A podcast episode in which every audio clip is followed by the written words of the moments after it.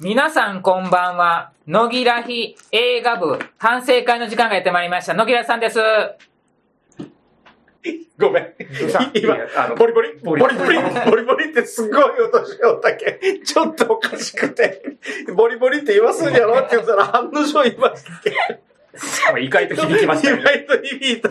はい、入ってあるの？入ってると思う。え、うよちいだです。はい。こんばんは、ゴーです。こんばんは、つむぎです。よろしくお願いします。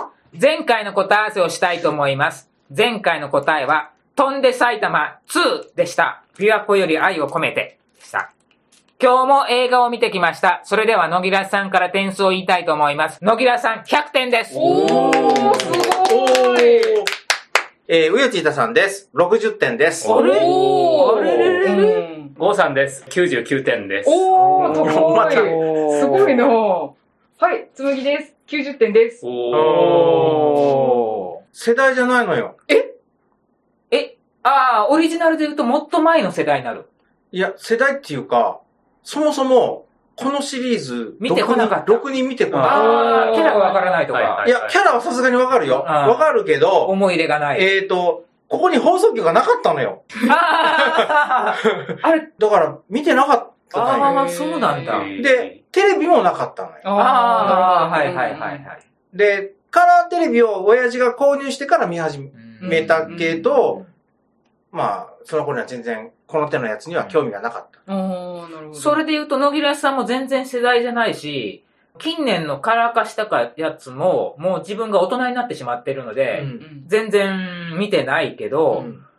面白いらしいよっていうのを LINE の中でも回ってきてて、うん。なんで、これを予習しといた方がいいよって見てて、でもまあ、一応朝ドラでは見たから、あーまあ、はいはい見てみようかなと。ああ、朝ドラね。朝ドラに出てたので、うん全く知らないというわけでもないので、見てみたら、えーっていう、うん主人公違うの、うん、うん、うん、うん。意外に、うん。みんなが知ってる、この人が主人公じゃなくて、あの人とその人っていう、誰この二人っていうような主人公がいたのよ。そしてそれでいて展開が、某水中から足がニョキッと出ているやつ、あ、はいはいはいはい。あれに似ててて、うん大人でも楽しめるやんって言ってぐいぐい引き込まれました。ゴクさんは世代なんですか？世代っつってもこれ、あの、定期的にあるから、うん。絶対どっかで引っかかってると思うんですよ。うん私も引っかかって世代なんですよ、うん一個は。うんうん日本人だったら誰かしら世代だと思うんですよ。あの、うん。どこのタイミングで見たかっていうことには寄ってくると思うんですけども、僕自体もあの、その、今回の作品の、直近の作品は、まあ、ほ全然見てなかっうたん。から、まあ、うん。正直、まあ、あまりにも面白いって回ってきたから見に行っただけであって、別にこの作品そのもののファンというわけでもなかったんだけど、うん見てみたら、まあ面白いというか、なんていうか、あの、ダークすぎるというか、直近のやつがうん、なんだかんで言ってもあの子供向けではあるから、まあこれがあの PG12 とはついてるけれども、うん多少血が出てくる程度だろうなってうん見に行ったら、まさかこんなグロいものを見せられるとは思わなかったっていう、うこの国の嫌なところをもうむっちゃ見せられるっていう、うん。この最近ゴジラがあったじゃないですか。うん。ゴジラとこの作品って割とあの、陰と陽の関係で、ゴジラが基本的にあの、さっきの文をうん。割とあの、まあ明るくとは言わないですけれども、汚いところは見ずに捉えてるんですよね。今回のはもうさっきの出来事の汚いところを全部見せてくるっていう。で、あの、それをあの、描写させるんですよね。あの、地下のあの、ベッドの分うん。とはか、薬で、その薬をどうやって作ったかとか、まあ、あと主人公の、まあ、トラウマの部分とかう、んそういったので出てくるんでう、ん。ちょっと、これはなかなかあの、まあ、ゴジラと対局をなす作品だなと思って、で、どちらも面白いんですけれども、で、僕がマイナス1点なのが、先ほど言われてたあの、ミステリー要素が、あの、うん全然なかったんですよ。うなんかあの、謎解き要素とか全然なかったんで、それがちょっとあれだなっていうのと、あと、昨今のあの、アニメ映画にしては、一場面だけあの、作画凄まじいところあるんですけれども、うん。あの、他の作画は割と普通っていうところがあって、それぐらいかな。でもまあ面白かったのは間違いないですし、うん僕何よりちょっとすごいと思ったのが、原作者の別の漫画の要素を拾ってきたところなんですよね。原作者が過去の出来事の時に、その出来事に携わっって、南の島に行って、そこで起こったことを作品化してるんですけども、書いてる書いてる。うん。で、その内容そのものなんですよ、今回の主人公。へえ。なんで、ちょっとそこも拾ってきたりして、あ、これはすげえ作品だなと思って、なんかあの、集大成とは言わんですけど、こういった出来事があって、この作品が生まれたんだなっていうので、あの、なんか二重の意味も込めて、誕生秘話っていう感じがちょっと見えてきて、面白かったっすね。で、あとやっぱりあの、二人のバディ感がすごい、うんすごい。うんで、あの、キャラデザがすごくいい。うん。わかる。うん。あれがいい。で、あとヒロインかわいそう。ああ、もう。ヒロインむっちゃ可愛かったんだけどね。結局、救われなかったですそう。救われなかった。割とその、被害に遭った人は救われないんですよね。そう。今回、唯一逃げ出せたのが、お嫁さんっていうか、えっと、パパの、ママですね。主人公にしてみれば、お母さん。はいあの、囚われてた人ね。そうそうそう、そうです、そうです。いや、でもあれもね。でも結局、いや、本当誰も救われないんですよ。うん話として本当にすごく面白かったのと、本来だったら、未来の姿はみんな知ってるうん登場人物のうちの一人いるじゃないですうん。か。お風呂が好きな方。その人が別に最後、あの役を引き受けなくても本当は良かったじゃないですか。もうこんなことを引き起こしたのは人間が悪いんだから、うん。こんな人間なんか滅びてしまえばいいのにって言って、でも子供がいるから、子供への明るい未来が見たくなった。うん子供と、と、友の見る未来が見たくなったっていうののセリフ。息子と友の未来のために自分の身を捧げたあの人のうん。希望の託し方っていうのがすごい私良かったんですよね。どうしてあのフォルムになってたのかっていうのが、今まで普通に病気になったからっていうふうに私は思ってたんですけど、うん今回のそれが最終的にあの形態になったことへの付箋というか、ううん、になってたっていうのがすごい面白かったです。ううん綺麗な回収の仕方っていうのがこうんこれなんですかね。うんうんただ、私がマイナス10点なのは、あまりにもあまりにも気持ち悪くて、本当に気持ち悪い、生理的に受け付けない気持ち悪さで、2回見に行ったんですけど、私。もう、ゾッとしてう、ん2回目見た時に、あまりのそのえげつなさに引いてしまったので、マイナス10になったんです。電車の中で咳してた女の子いたじゃないですか。人形を持ってる。あの子結局、助かってないんですよね。い。途中でその咳をしてるうん、ある形態になったものが、あの、地下室のベッドに移るじゃないですか。で、打ち捨てられた人形も見えるんですよ。あったあった。から、あはいはいあ、あの子もそうなったのか、うんみたいな。で、隣の人がう、んなんかすごい心配そうにそのうん咳をしてる人を見てるから、うん多分親子ともども、ああいうことになってしまったんだなっていうのを見て、本当に辛い。そこが多分面白い大人向けって言われるところでもあると思うんですけど、エゴかったのでマイナス10点になりました。タバコみんなめっちゃ吸ってたよね。ああ、そうね。なんか時代を感じますよね。そうそうそううんあんなに持ってきたんだろうかというぐらい捨てたよね。うん女の子が咳してるけれども、主人公は別にタバコやめないっていうね。あそうそうそうそうちょっといい人風に見せるために、もう一人の方のこう声が聞こえたというか、電球が切れるそのタイミングにこう気を取られたのか、それとも気を使ったのか、うん絶妙にわからないタイミングで、タバココを吸ってないっていうふうに誰か言ってて、面白いなって思いました。うんでも絶対気にしてないと思う。僕が子供の時でも気にしてなかったもん。子供の前でもタバコ吸う当たり前やったから。うんなんかあの時代の感じを出すためにちょっと早口で言ってもらってるみたいなのを見ました。ううんん主人公のトラウマ的なものがまああって、それこそあの、ああいった上昇志向になっていくっていうところの権力構造のえげつなさとか、この国のまあ閉じ込められたうん。うん。ところの地話構造といいますか、うん。あれのえげつなさとかちょっとあれだったんですけども、戦闘シーンとかところどころなんかすごい作が良くて、うん。で、あと、絶対この声で、この目つきで、こいつは絶対悪いに違いないと思ったら案の定悪かったなみたいなのもあって、よかったなっていうのと、そうですね。あと、まあ、あの、ラスボスね、ラスボス。うんラスボス、なんかあの、最初ちょっと笑ってしまいそうになるんですよね。あの顔にあの体くっついてて、あれこれ笑っていいのかな笑っていいのかなってなってくるんですけど、喋ってることがえげつなさすぎて、どんどんどんどんもう醜悪に見えてくるっていうところとか、本当に引き込まれたなって思うんですよね。最後の一体残ったのが彼っていうのもちょっとグッときて、あれですね。現代とその過去の話がこう、ちょっと交錯するじゃないですか。で、最初にあの、新聞記者の人が蹴っ飛ばした石ってあれだったんだみたいなのとか、あの、あそこで見た血まみれのこう、ベッドとか、メスとかってあの名残かみたいなのが、多分2回目見ると、うわーってなってるのと、最終的に成仏させるのが、最後まで残ったのが君だったのかって言ってこう、出会えるじゃないですか。かわいそうなことになってしまった男の子に。で、それで彼は僕のことを忘れないでって言って、ずっと覚えてるよって言ってこういなくなったのがすごいな、かわいそうに。でもよかったねみたいな気持ちで。あそこで主人公と言います。が、言うセリフがね、うん、この国は相変わらず変わってないみたいな言うのもね、ちょっとうわーってなって。そうなんですよ。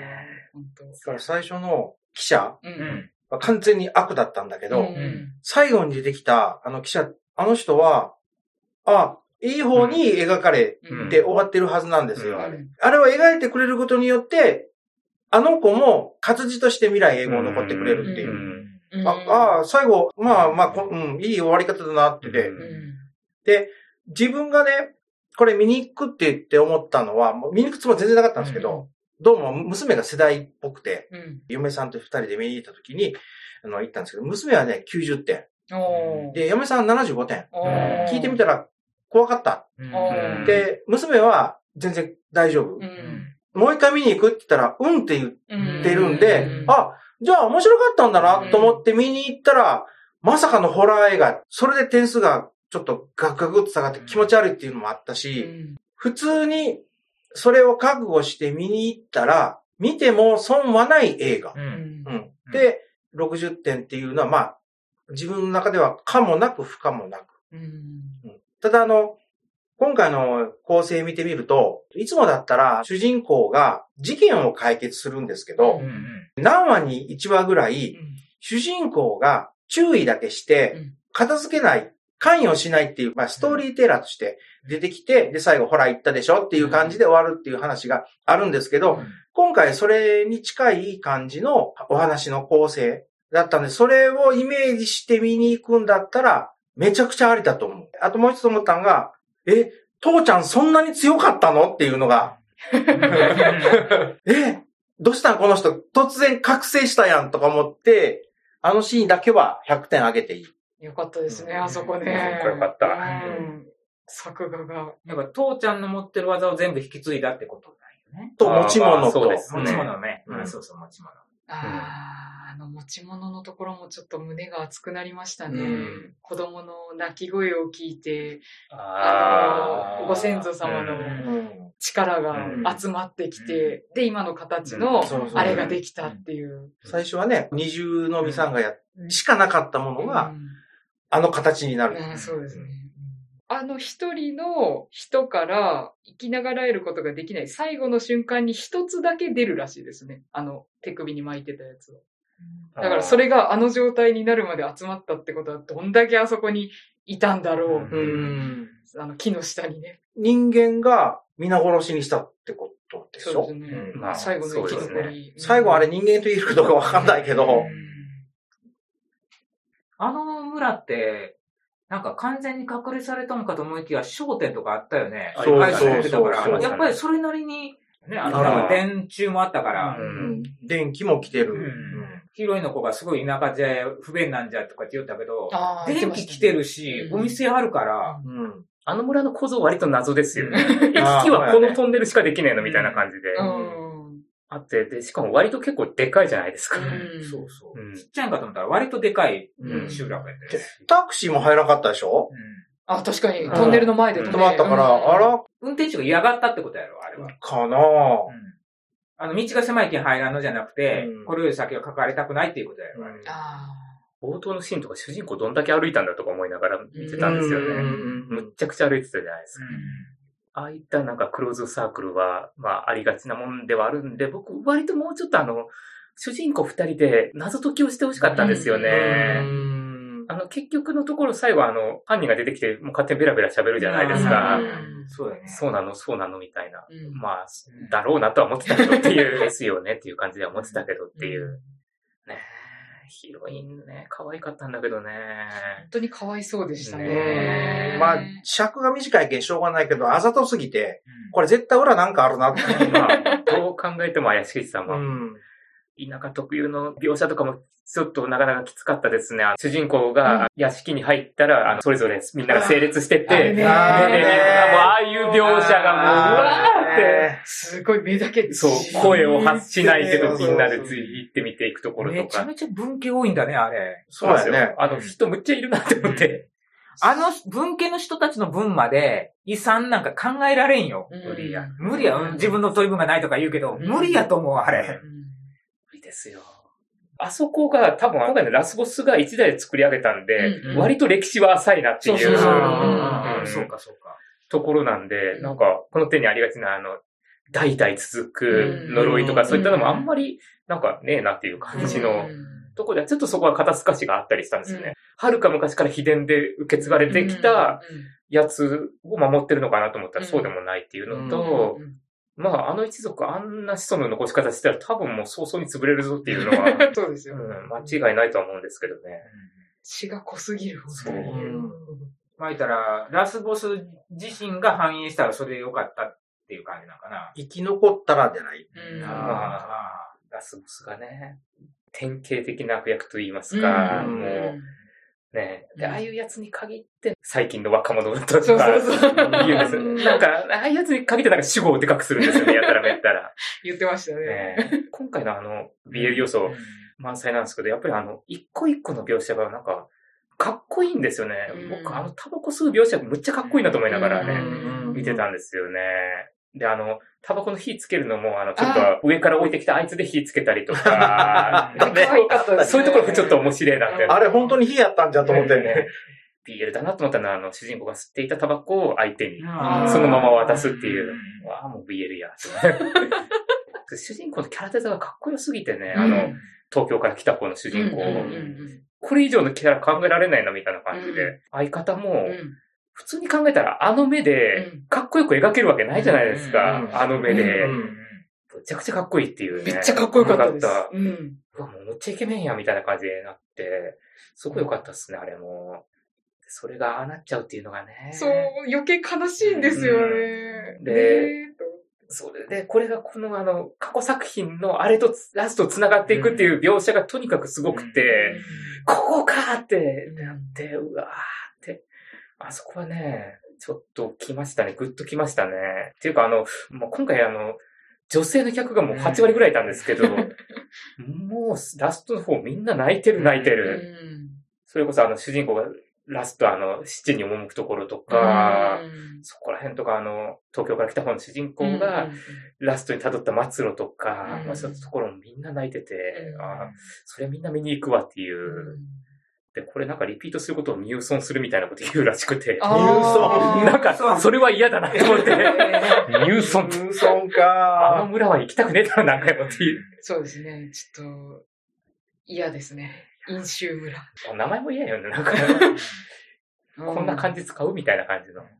お墓が結構なんか、武田とか今井とかって書いてあるんですよね。だからそれで土地がわかるとかって言ってる人もいたりする。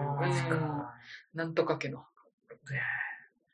で、しかもね、その、今回、結末がダークすぎるじゃないですか。あのね。あそこにいたっていうだけで多分何も悪いことしてない人もいると思うんですよ。うんでも村ぐるみだったじゃないですいやか。でもどこまでっていうのがあると思うんだよね。村ぐるみって言っても、一族と関係ない人たちもいるわけようんいたんですかね。うん私も全員がもう関与してるのかなと思ってたんですけど、どうなんで子しょう供ね。子供とか。まあ、向こう入りか嫁入りかした人は、うん。意外に知らないんじゃないかなっで、てね。主人公の上司結局教えてもらえなかったって言ってたから、うん。やっぱ知らないんだろうなっていうような感じのとか、でも全員ね、いねなくなりましたよそう。ね。あそこの村の人。っていう。うん。で、なんか、見終わった後なんか、これどんな気持ちになればいいのみたいな、面白かったけどっていう。うん。あの、鎧がたじゃないですか。最初から意味ありげに登場してで、すね。遠くの方で飾られてて、うん。で、最後うん、バーンと壊れたけど、うん。結局、なんもなかったっすですよね。隠し扉の装置だっただけでした。だけか。うん。それこそ最初の記者のところでなんかちょっと動いたみたいな感じになってましたよね、うん。なんか。なんもなかったですね。なんもなかった。今回は原作者のキャラクターっていうか造形物に近いキャラデザーっていうかな、の人と、うん。それからそうじゃない人がはっきり書き分けられてて、例えば、ベッドの上で縛られた人、うん。あれ完全にあの原作者の方だし、で、、東京から来た人うん。はもう明らかにあの人のタッチじゃないし、社長とかあの辺は、なんかそういう、まあ、キャラデザがこうごっちゃにななってて、で、ちょっとなんか俺の中ではちょっと中途半端かなって。あの、同じ世界の住人とは思えないみたいな感じなので、うんキャラデザの分かれ具合はありまそう。したね。だからう、んヒロインも、あ、これ絶対この人が書いたらこんなキャラじゃなくなるよねって。でも、綺麗に書かないと観客の人を感情移入しないよねって思ったからあんなキャラになったんかなとか。あとあの、猫、初代から激変してるじゃないですか。うん足が伸びましたねうん。頭身が。うんあれを見たときに、知ってはいたけど、動くところ見てなかったから、あまあ、ありっちゃありかな。でも、あの、主人公の子供を知らん間に身長を追い抜いてるなっていうんで、うんちょっと俺の中で受け入れがたられない。うんそれと、父ちゃんのうん声、ううんん。どうしてもダメなんだ。え、ダメですか？ああの、あっちのキャラクターに聞こえちゃうのよ。でも初代なんだよね、あの人。初代の主人公なのよ。あのー、なんでしょうね。対比がちょっとなされてたのかなって今話聞きながら思ってたんですけど、今回のそのラスボスは、うん。要は子供とか自分の子孫を食い物にしてきた人じゃないですか。うん。まあ要は自分以外の人間を全員食い物にしてるような人なんですけど、でも、それとは対比して、主人公は、次の命のために大人が犠牲を払わんといかんみたいなところを見せられたときに、うん。なんかすごいこう、全然違うなと思って、うん。父親としての存在が全く対比されてるんですよね。ラスボスと今回のバディのうちの一人ですよね。私が世代で見てたのは、いわゆる4期って言われてるところだったんですけど、そこは結構あの人間の愚かさみたいなのがよく出てくるやつだったんですよね。まあ今回もすごい人間の愚かさみたいなのがすごく出てるんですけど、でもそれでも子供のために大人が何とかしないといけないんだよみたいな意地を見せられるところが、その世代だった人が大きくなって君たちがちゃんとせないかんだよみたいなことを言われてるような気持ちにもなって、なんか、あの、遠回しに生きろって言われてるように私は思いました。物語全体としては結構暗かったけど、うんでもやっぱり、なんだろうな、こう、命を繋いでいくこととか、今を生きていくことに対するエールみたいなのはあるのかなって思いながら見てました。うん。みんな深いところまで考察するね。そこで、すごいね。全然考察してるうもんね。ん。ただ単に、ああ、いいよ、よう動いてるな、すげえな。ストーリー凝ってるな、すごいなっていうぐらいで。うん。ああ、ヒロインの女の子、結構美人に描いとるな。う わあ、死んじゃった。でも復活するんでしょ？え、そのまま死んじゃったの？って。うん最初の方はね、確かに頭全然入ってこなかったですね。設定がわかんない。あ最初の最初は本当に名前がどんどん出ていってあ、そうなんですよ。うん誰が誰やらっていう。うんああ、わかんないであすね。名前がどんどん出出ていって覚えられない。うんこれ誰だっけって。うん家族図みたいなのがわかんないんですよ。うん。相関図そうそうそうそんう。写真パッと見せられたけども、写真見せたら、あの、写真とだいぶイメージ変わってるなとかって言われたら、誰これ？三姉妹結構鬼門だったんですよ。うん誰？みたいな。で、あの、長男が出てくるのもわからなくて、誰？みたいな。うん長男写真いなかったじゃんみたいな。マロやったね。おじゃる丸スーパー120みたいな、レベル120とかって言われてましたね。